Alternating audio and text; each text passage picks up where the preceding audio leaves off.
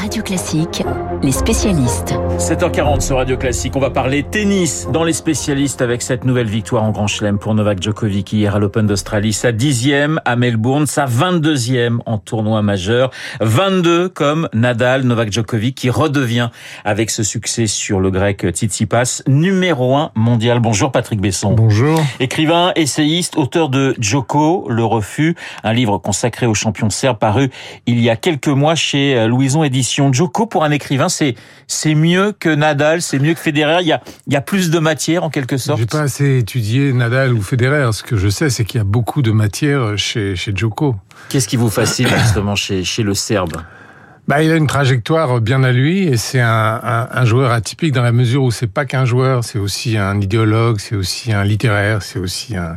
Il tient son journal intime, c'est un lecteur, il adore Pushkin, il est un tout petit peu et même pas qu'un tout petit peu à l'écart de, de, la masse, je dirais, des, des, joueurs de tennis. Son refus de se soumettre, ce, ce, ce nom hein, qu'il a, euh, qu'il a prononcé en quelque sorte. Alors vous le dites d'ailleurs dans ce livre assez timidement finalement lorsqu'il refuse. Oui, d'ailleurs, il veut plus trop en parler. Euh, c'est quelque chose qu'il je... veut mettre derrière lui. C'était il y a un an, quand voilà. il refuse finalement la vaccination euh, contre contre le Covid et du coup qui lui ferme les portes de, de l'Open d'Australie.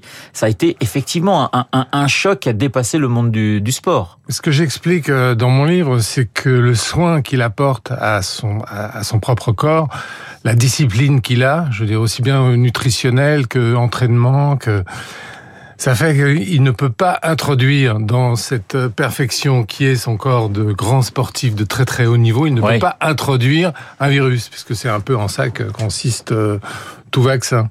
Être serbe, malédiction ou bénédiction Vous mettez un point d'interrogation dans, dans, dans, dans ce bah, livre. Les, les, les, Serbes, ça fait quand même presque 25 ans qu'on en dit euh, du mal et que tout d'un coup, alors à leur propre stupéfaction, euh, on en dit du bien à travers ce, ce joueur de, de, génie. Quoi. Et donc, ils, ils, y attachent une double importance, à la fois sur le plan sportif, sur le plan politique, mais aussi euh, sur le plan politique, poétique, je veux dire. Il y a évidemment la trajectoire de, de Djokovic, c'est-à-dire, et on a ces images parce que le, le, le, reportage avait fait le tour du monde, on le voit s'entraîner sur un cours de tennis avec des impacts d'obus, de, de, de, balles, c'est-à-dire qu'il a grandi euh, pendant pendant cette guerre. Il a, il a 12 ans pendant ouais. les bombardements euh, sur Belgrade, où je me trouvais aussi, mais j'ai pas j'ai pas vu, je pensais pas repérer un petit garçon avec une raquette et des balles.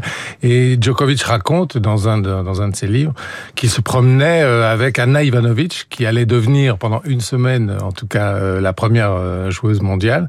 Il se promenait dans Belgrade, dans Belgrade euh, bombardé, je dirais. Ouais. Et, et Ivanovic, que j'ai rencontré à Wimbledon la semaine où justement elle a été euh, première mondiale, m'expliquait qu'ils étaient contents parce que quand même ils n'allaient pas à l'école.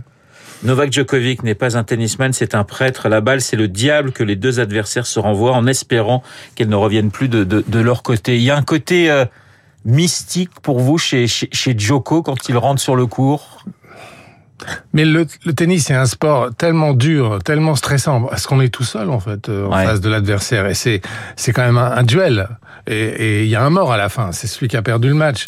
Donc euh, tout ça fait qu'il ne peut être que extrêmement précis sur lui-même. Il y a un côté mal aimé chez, chez Djokovic. Alors, Bah, C'est-à-dire qu'il il, il a été confronté à deux joueurs très aimés. Ouais. Chacun a donc, Nadal et le, cœur des, des, des joueurs ou des supporters se partageait entre Nadal et Federer. Et tout d'un coup arrive le troisième homme qu'on n'attendait pas, et en plus il est serbe.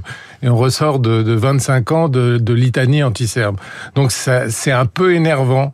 Et il, il surmonte tout ça, il fait des efforts. hein. Il, est, il, il est extrêmement chaleureux avec le public, il, est- il joue aussi avec lui. Mais euh, a priori, on ne sait pas s'il arrivera un jour à, à la cote d'amour auquel sont arrivés Nadal et Federer. mais cette adversité, vous, pensez que c'est un moteur pour, euh, pour lui? Bah, il y a eu plusieurs adversités. hein. À la base, c'est un petit garçon dont- dans une euh, dans une station de sport d'hiver euh, et le tennis, ça n'existe pas en Yougoslavie. En Yougoslavie, on jouait au, au handball, au waterpolo, au football, des sports collectifs. C'était longtemps un pays communiste.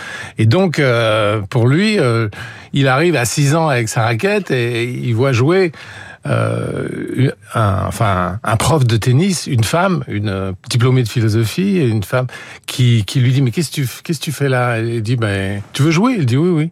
Et il, il va il va jouer avec elle pendant trois jours. Ouais. Au bout des trois jours, elle elle va aller voir ses parents et elle va leur dire c'est le c'est le prochain numéro un mondial. Ouais. C'est le, c'est le côté vraiment très magique, presque conte, conte pour les enfants. Mais c'est un peu ce dont rêvent tous les petits garçons et les petites filles qui jouent au tennis. Vous parlez de ses origines, euh, enfin de ce, lien forcément avec la Serbie. Vous écrivez Novak et ses 9 millions d'enfants à distraire et à nourrir tout un peuple sur les épaules. À chaque victoire, il le célèbre. À chaque défaite, il le désole. Les autres ont une carrière, il a un destin. Quand ses adversaires entrent sur le cours, il pénètre dans l'histoire. Oui, il a dit un jour d'ailleurs, euh, je, je gagne assez d'argent pour nourrir toute la Serbie. Ouais. Mais c'est vrai que c'est, on peut pas imaginer ce que ce que Djokovic représente en Serbie. Il n'y a pas d'équivalent. Euh... J'ai reçu des images cette nuit de la télévision serbe et en effet sur l'un des plus hauts euh, immeubles de Belgrade, et il y en a pas mal maintenant, on a euh, Djokovic en, en en visuel et, et enfin c'est un film, hein, c'est même pas une photo. On, on attend évidemment euh, Roland Garros dans quatre mois. On peut penser, on espère que Nadal sera sera là pour euh, essayer de décrocher sa 15e victoire. Djoko également sera là certainement pour euh, essayer de le contrecarrer. Ah on a déjà les organisateurs de Roland Garros se frottent les bah, J'imagine, mais c'est vrai qu'on a dit, on se demandait si Nadal, Federer qui était le plus grand et si au final c'était pas Djokovic. Bah, je pense qu'ils ont été les plus grands chacun à, ça. À ce niveau-là, je veux dire, euh, c'est difficile de, de, de, de les départager. C'est comme euh, choisir entre Tolstoy et Dostoevsky. C'est compliqué, effectivement. Merci Patrick Besson. Djokovic, Le Refus, et c'est aux éditions Louison. J'ajoute que vous venez de publier chez Albin Michel, est-ce ainsi que Les Hommes Vivent, qui reprend vos chroniques que vous avez signées entre 2010, du point, entre, 2010, et 2020. Merci encore d'avoir été dans notre studio. Dans un instant, le journal imprévisible de Marc Bourreau. Vous avez peut-être vu euh, la une de Libération ce L'Amérique malade de sa police, Libé qui fait référence à la mort à Memphis de Tyre Nichols, les flics américains et leur image à travers les âges, le cinéma et la musique. C'est le thème ce matin du journal imprévisible de Marc. Il est 7h46 sur Radio Classique.